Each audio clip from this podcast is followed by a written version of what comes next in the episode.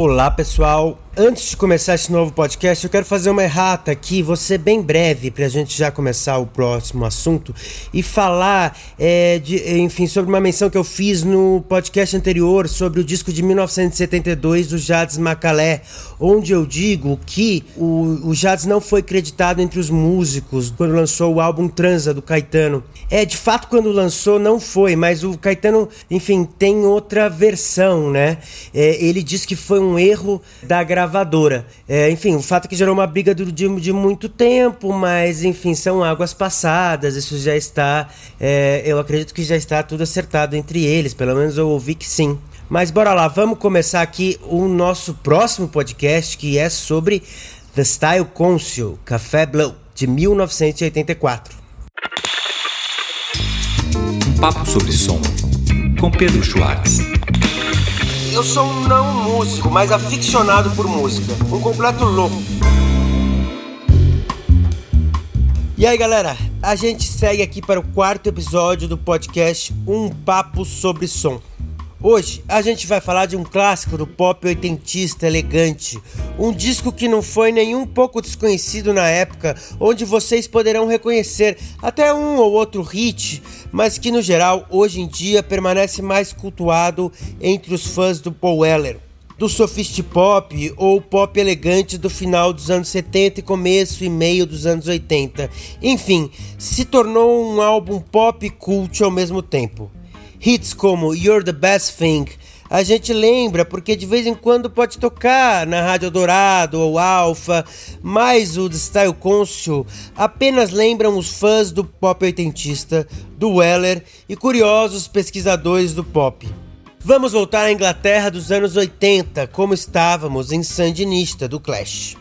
Paul Weller, conhecido como Mod Father do The Jam, deixou os fãs de cabelo em pé ao largar a banda e formar o The Style Council. Do punk mod, que já apontava influências de rhythm blues e funk nos últimos discos do The Jam, onde eles fizeram cover de Curtis Mayfield, inclusive, Weller salta para formar o que seria a New Bossa.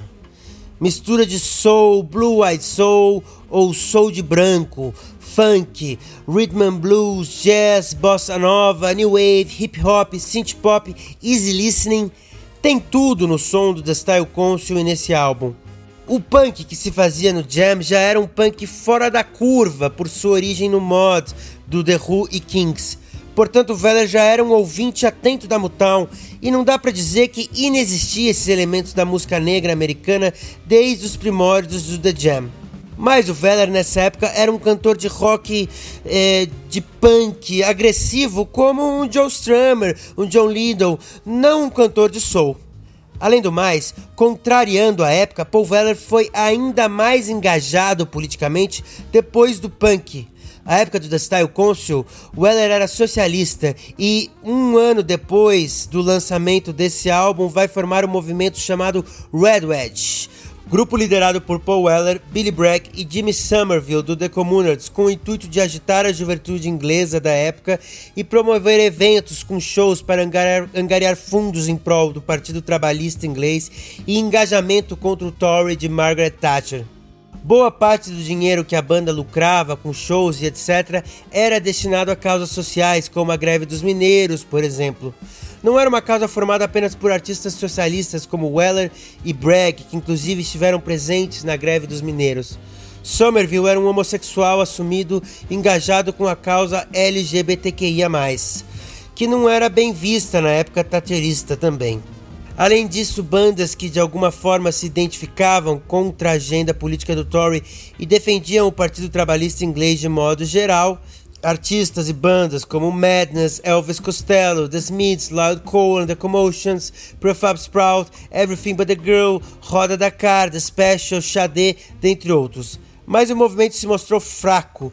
O Labour Party perdeu a eleição novamente. Weller se sentiu usado. Podemos dizer que havia uma certa inocência no próprio movimento, uma certa ausência de liderança forte, unidade e uma dedicação ao partido que já apresentava uma série de contradições que depois, no futuro, iria resultar no que foi o próprio governo do Tony Blair. A pluralidade do movimento não teve uma articulação com a classe trabalhadora inglesa, que era bastante conservadora também.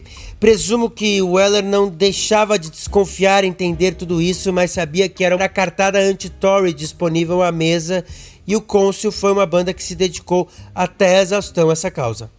Nesse disco, que eu acho melhor deles, essa atmosfera política está presente em algumas letras, mas ainda não tanto quanto no disco seguinte, de 1985, Our Favorite Shop, um dos discos mais políticos da história do pop. Weller depois largou a militância política na carreira solo, para sempre. O Côncio se manteve mais um pouco com discos soul, funk, hip hop como Cost of Loving, um disco ao vivo, um disco orquestrado que mesclava jazz, pop e easy listening à la Burt Bacharach e algo ainda de música erudita que é o Confessions of a Pop Group e uma experiência frustrada pela música eletrônica, house deep house, é, chamada Modern is a New Decade frustrada comercialmente, mas o disco é bom, a meu ver. Mas vamos ao som desse álbum aqui. Vamos prosseguir. Uma boa banda de soul inglês de branco tem que ter boas cantoras ou cantores. Dizzy Lee cantava e arrasava nos backing vocals e nos momentos solos também. Cantora negra de soul era backing vocal do Am também, de George Michael como backing do Weller, que era um cantor da linha do chamado Blue Eyed Soul, como eu disse, ou Soul de branco, ela arrasava. Mas o fato é que o disco tem cinco faixas instrumentais dentro de 12 faixas ao todo. Weller é, na maioria da carreira do Cônsul, o cantor principal, mas nesse disco ele canta em algumas, mas são poucas. Outras divide com Dizzy Lee, que na maioria das vezes faz a segunda voz, mas em Head Start for Happiness divide igualmente com Weller e Talbot, tecladista e pianista. Uma faixa que mostra bem a força do Coastal em misturar o pop e a new wave autentista com a soul music. Tracy Thorn, a cantora do duo da New Bossa Everything But The Girl, nos presenteava com sua participação no jazz The Paris Match, poesia linda do Weller, um standard a la Cole Porter.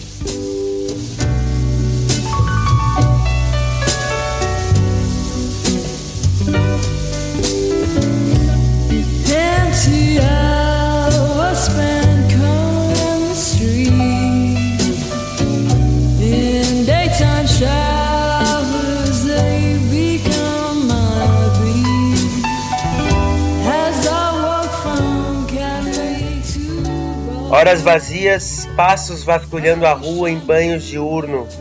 Eles se tornam minha batida. Como eu ando do café para o bar. Eu gostaria de saber onde você está, porque você nublou minha mente. E agora estou fora do tempo. Céus vazios dizem tentar esquecer. O melhor conselho é não ter arrependimentos. Enquanto eu piso o chão da avenida, eu vou ver mais uma vez, porque você nublou minha mente. Até então, eu estou leiloando meu tempo. Eu só estou triste de uma forma natural e eu gosto às vezes de me sentir assim. O presente que você me deu é o desejo, o fósforo que começou o meu fogo.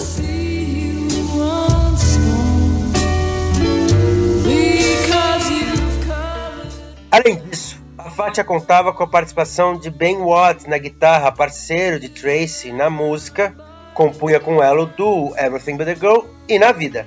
Eu tenho quase um desejo que algum cineasta se arrisque a dirigir uma versão ambientada nos anos 80 do clássico da novela vague Ascensor para o Cadafalso, do Louis Malle, com Paris Match no lugar da trilha maravilhosa do Miles. Um filme que tem muitos elementos do noir, Jane Morrow vive o infortúnio amoroso pela noite parisiense e a trilha do Miles cobre o silêncio de sua dor que perambula de noite pelos boulevards, quando desiste de esperar o amante que ia fugir com ela ao matar seu marido e chefe do próprio amante. Mas quando ele consome o ato, fica preso no elevador. Um estilo que a gente pode ver timidamente no Style Consul é a chanson francesa. A versão original de The Match, e menos famosa, cantada por Weller, é mais pop que essa, mas é um pop soul entrecortado por um acordeon que dá todo esse ar de música francesa. The whole point of No Return é a canção mais política do disco e a levada da bossa é clara, simples, só Weller, voz e guitarra.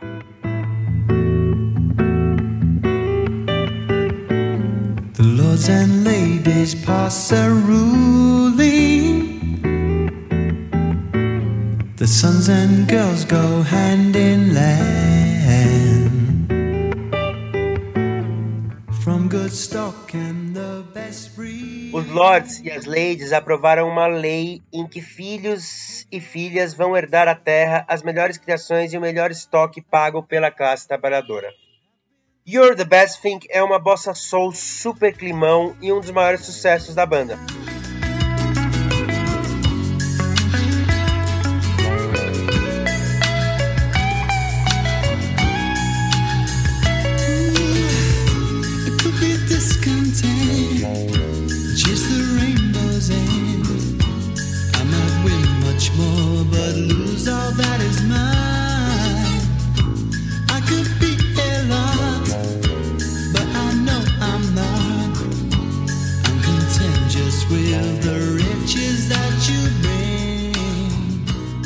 My Ever Changing Mood é uma das composições mais emblemáticas e belas do Weller.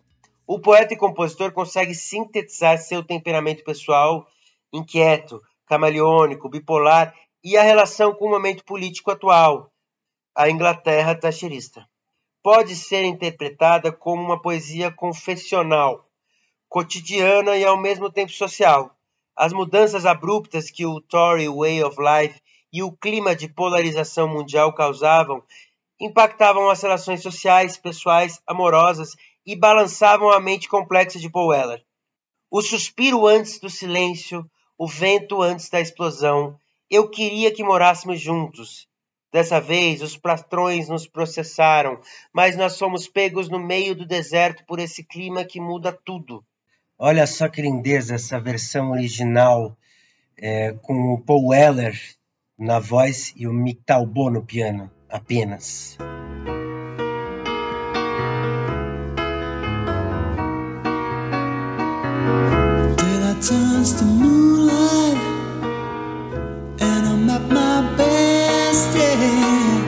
Praising the way it all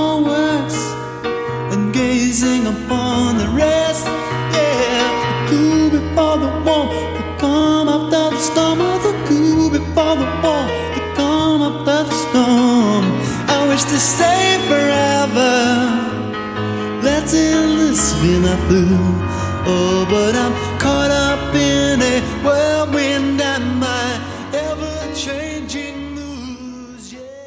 Como eu disse, o disco também é rico em canções instrumentais, como Dropping Bombs on the White House.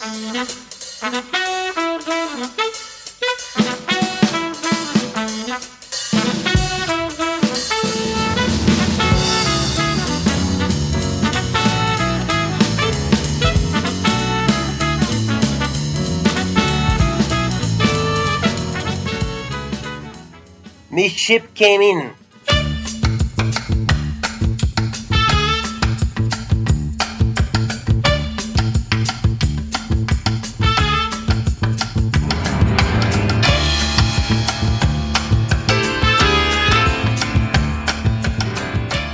E a linda Blue Café.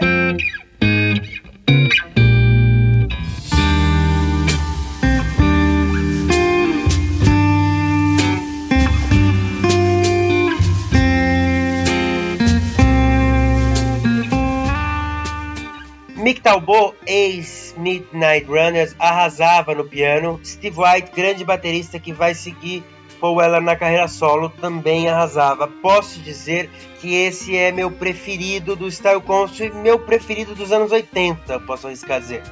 Paul Weller é uma das maiores almas e identidades do pop inglês.